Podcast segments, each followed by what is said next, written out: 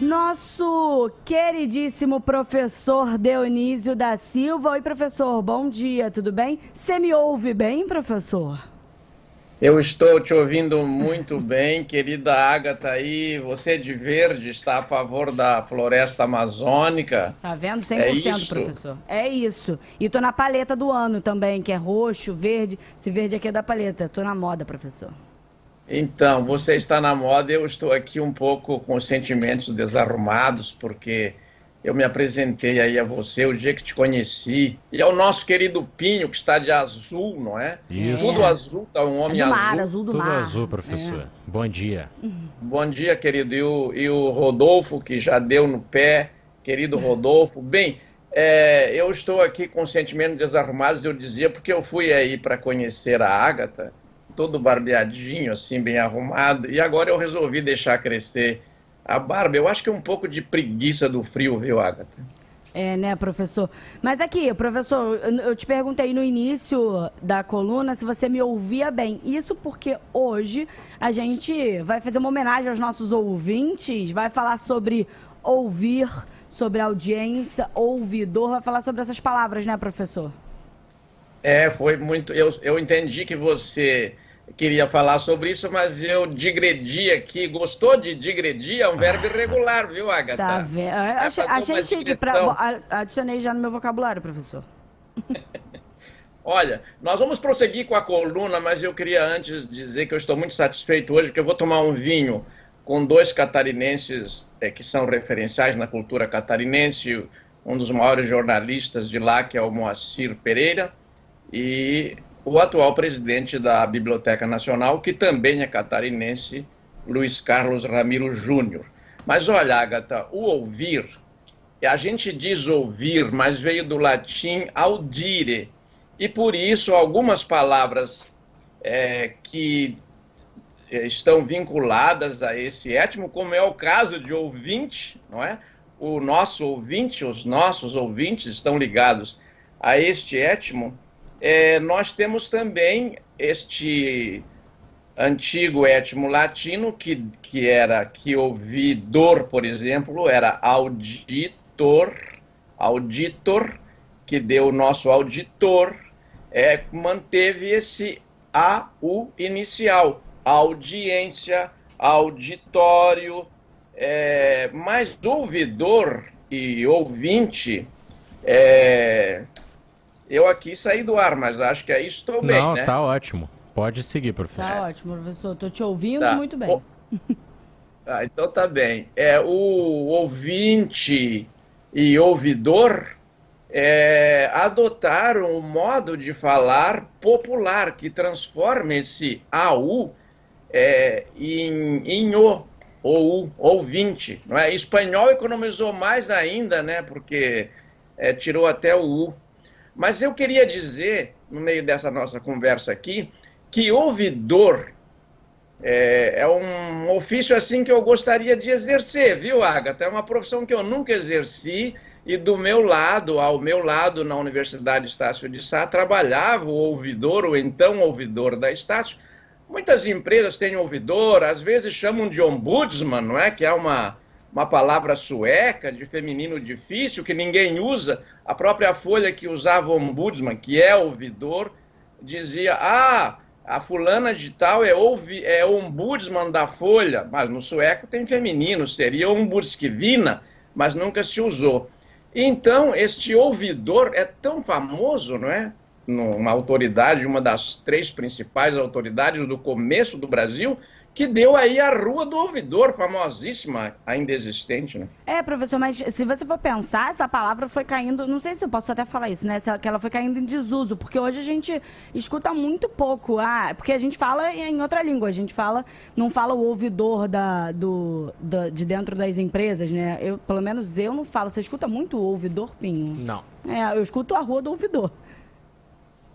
É, eu concordo com você, eu também já é, pesquisei isso e descobri que, apesar de existir o cargo de, inclusive, existir o cargo de ouvidor geral da República e haver hoje um ouvidor geral da República, no exercício, parece que o mandato dele termina em novembro deste ano, e haver, e, e, e, pelo fato de haver vários ouvidores em várias repartições, em vários estados brasileiros, não tem mais aquela importância e aquela presença na vida brasileira que tinha o ouvidor é, de cada região, e aqui no Rio especialmente, porque é, esta a rua em que morava o ouvidor do Rio, é por isso que se chamou-se Rua do Ouvidor e não Rua do nome dele, não é? O nome dele até ficou esquecido.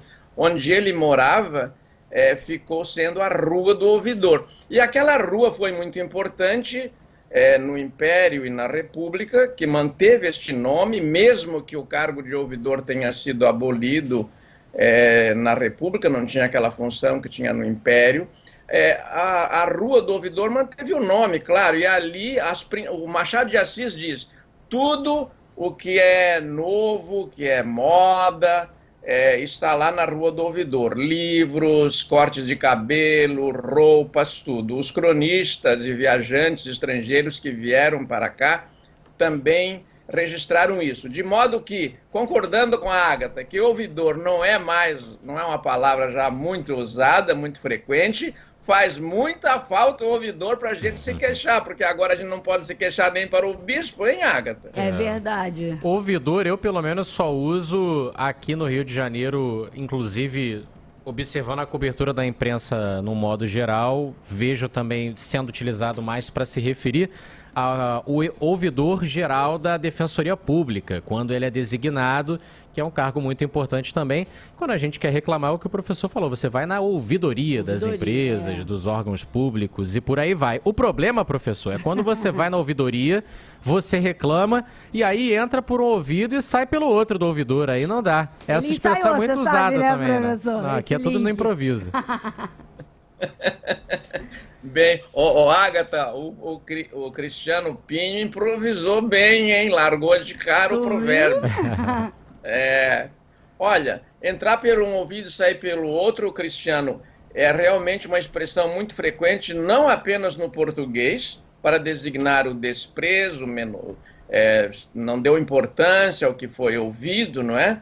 é? essa, essa expressão está em muitas outras línguas também, e ela é autoexplicativa. Mas eu acho que uma outra que está aí próximo desta, Ô, Cristiano, essa pauta só está sendo realizada aqui pelos méritos da Ágata, porque ontem eu falhei feio com essa menina, viu? Ah, é? é, foi ela que fez a pauta sozinha, viu?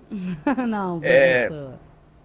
É, é, sim, foi sobretudo você. Bom, mas daí acontece o seguinte, que tem uma outra expressão dos ouvidos, nossos ouvintes vão gostar, eu dizia para a Agatha ontem, nossos ouvintes vão gostar dessas vinculações do nosso étimo. Uma outra é as paredes têm ouvidos, ah, não é? Verdade. Sobretudo, verdade. Nas, sobretudo nas construções é, chamada de engenharia veloz, as paredes têm ouvido mesmo. Mas a, você sabe de onde vem essa expressão, não é? Eu acho que a gente tratou uma vez, de todo modo, vou retomar aqui. As paredes têm ouvidos é, é uma expressão que vem do século XVI, era uma rainha italiana, ela casou com, aliás, ela ficou rainha da França, chamada rainha consorte, porque casou com o rei francês, e ela instalou é, buraquinhos pelas paredes lá para ouvir os conspiradores. Hum. E nasceu daí a expressão as paredes têm ouvidos. Mas há uma variante muito curiosa. As paredes têm também ratos e eles têm ouvidos. Né? Mas, mas o professor, eu nunca escutei essas paredes têm rato, já escutou, Pinho? Mas não, qual, por quê? Mas faz sentido, porque o rato, rato, fica é. ali na, nas paredes circulando e o ratinho seria o informante, né? Aí o, não sei se o rato, nesse caso, é também uma analogia a, ao ser humano ali que faria o papel de rato, Sim. professor, na espreita, só ouvindo ali a conversa dos outros. Foi exatamente isso. Chamaram os ouvintes que ficavam de ouvido nas paredes de ratos, né? é, compararam o ouvinte com o rato. Mas olha, ah. indo caminhando assim para o final da nossa coluna, hoje eu levanto bem cedo, estava lendo uma crônica do Lima Barreto, é, e ele era muito atento ao que via e ouvia, e ele estava contando é, de como os enterros demoravam. E uma coisa curiosa, ele escreveu esta crônica apenas 36 dias antes de morrer, em 1922. Aliás, estamos esquecendo esse centenário, né? não para celebrar a morte do Lima Barreto, mas para lembrar a magnífica obra que ele fez. E ele foi um cronista muito importante dos usos e costumes do Rio de Janeiro. E ele contava de enterros, porque, é claro, morriam é, sempre morreu muita gente, há mais mortos do que vivos no mundo, como é óbvio, né? inclusive no Rio. É, e ele contava que era muito difícil para as moças, eu me lembrei da Ágata e das nossas colegas da Band News, das nossas colegas de trabalho, das minhas amigas, das minhas alunas, era muito difícil para as moças, porque tinha que carregar os, os caixões pequeninos, morria muita criança, e elas iam de salto, e as pedras as, as calçadas no Rio de 1922 já eram difíceis de caminhar de salto ali. Ô, professor, tem vários ouvintes participando, falando, ó, a Raquel, o Zé, e ouvindo, ouvido de tuberculoso. Aí tem outros ouvintes, o Luiz falando, a Simone, perdão, ouvido de mercador. Tem várias expressões. Ouvido de tuberculoso é terrível. Né? Terrível, né? é.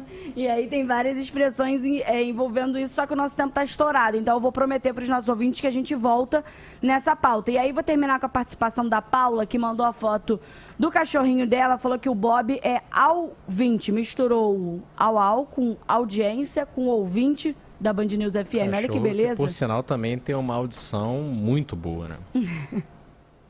que interessante. Olha, voltaremos então é, mais rapidamente, Agatha, só para concluir, em 30 segundos eu concluo. Ouvi de tuberculoso é porque a tuberculose era altamente contagiosa, as pessoas tomavam cuidado de não se aproximar, o sujeito sabia que estavam falando dele, mas não sabia o que. Mas a tuberculose não melhora o ouvido de ninguém. Qual é a outra? A outra é ouvido, ouvido de mercador. É, o mercador é o negociante, né? É, você não concorda com o preço dele, vai dizendo as razões pelas quais você não pagaria aquele preço, mas isso ele não ouve, faz ouvidos de mercador. Então veio a metáfora, a comparação por causa disso. Tá aí, então o professor sabe tudo, tá vendo? Quem sabe faz ao vivo. Professor, obrigada, viu? E a coluna que tem repeteco no final de semana volta também na próxima quinta-feira. Professor, um beijo para você. Um beijo para você, um grande abraço ao Pinho e até Valeu. de repente, viva os nossos ouvintes que tanto colaboram conosco. Viva, tchau, tchau, professor.